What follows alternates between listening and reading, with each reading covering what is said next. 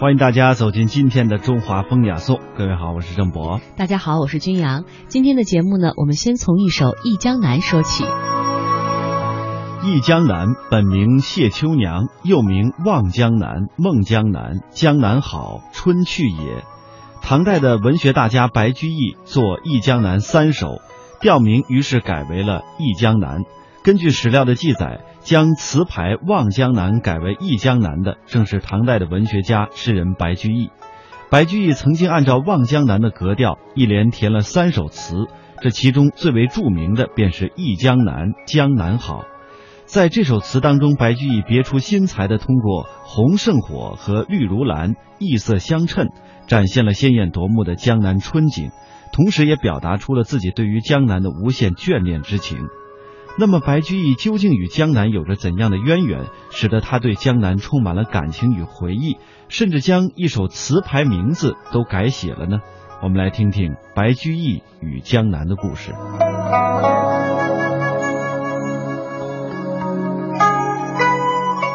据唐代的一部音乐史书《乐府杂录》记载，“忆江南”这个词牌最早是源于唐代宰相李德裕。本是李德裕为悼念自己钟爱的歌妓谢秋娘所作，原名就是谢秋娘。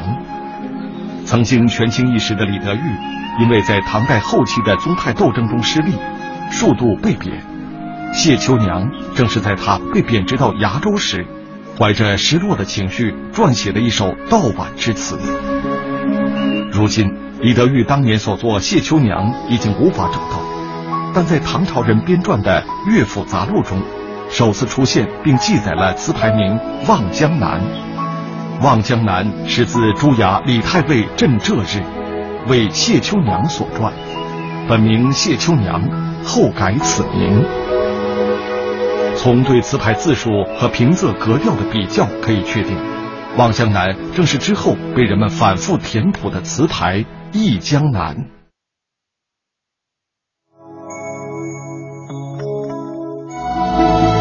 白居易少年时曾经在杭州等地居住过，这里河湖交错，水网纵横，小桥流水，古镇小城，如诗如画，别有韵味。这样的江南生活在诗人心目中留有深刻印象。年过五十之后，白居易再次回到了江南，先后担任杭州刺史和苏州刺史。这段日子里。他不仅饱览江南风景名胜，而且在杭州治理西湖、修筑白堤，在苏州修通山塘、造福百姓，做出了卓越的政绩。抱着对江南的这份意义特殊的记忆，因病卸任苏州刺史的白居易，晚年回到洛阳，江南盛景却仍在他心中栩栩如生。六十七岁时，白居易写下了三首《忆江南》。神驰江南，抚今追昔，将对江南往事无限深情的追忆，写为三首传世佳作。江南好，风景旧曾谙。日出江花红胜火，春来江水绿如蓝。能不忆江南？江南忆，最忆是杭州。山寺月中寻桂子，郡亭枕上看潮头。何日更重游？江南忆，其次忆吴宫。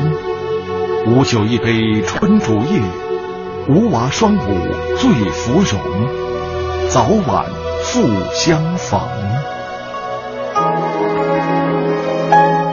随着白居易三首《忆江南》的广泛流传。《忆江南》这个词牌名基本被确定了下来，与原本的名称《望江南》一同为后世沿袭所用，并产生了一系列的佳作，其中包括唐代诗人刘禹锡《忆江南春去也》，晚唐诗人温庭筠的《忆江南梳洗罢》，还有南亭后主李煜的《忆江南多少恨》，都借此词牌道出了自己的心声。不过，在众多的作品当中，翘楚。之作呢，当属还要首推宋代文学家苏轼挥笔而就的那一首《望江南》超然台作。原来大文豪苏轼也与江南有个约定。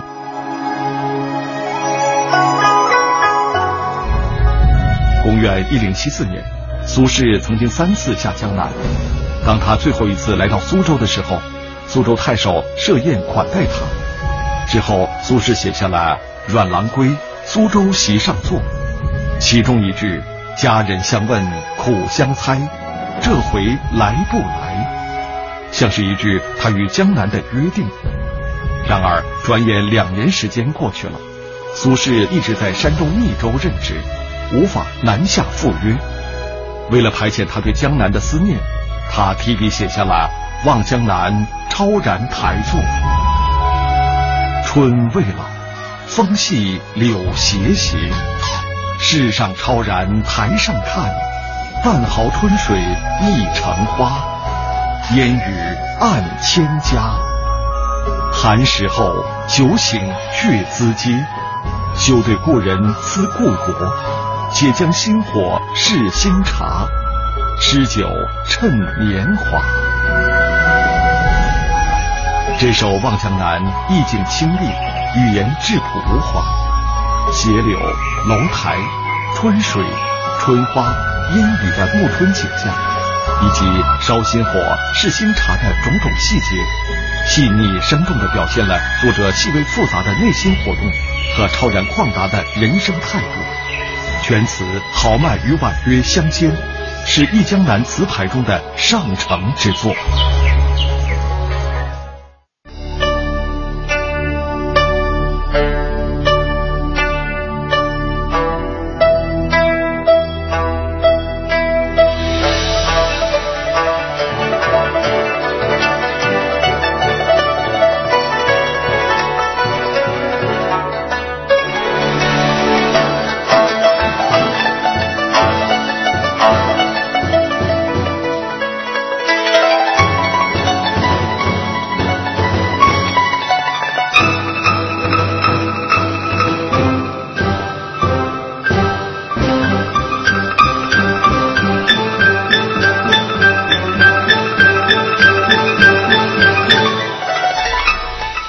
现在大家听到的这支演奏的曲子呢，是流传于江南一带的民间乐曲，叫做龙船。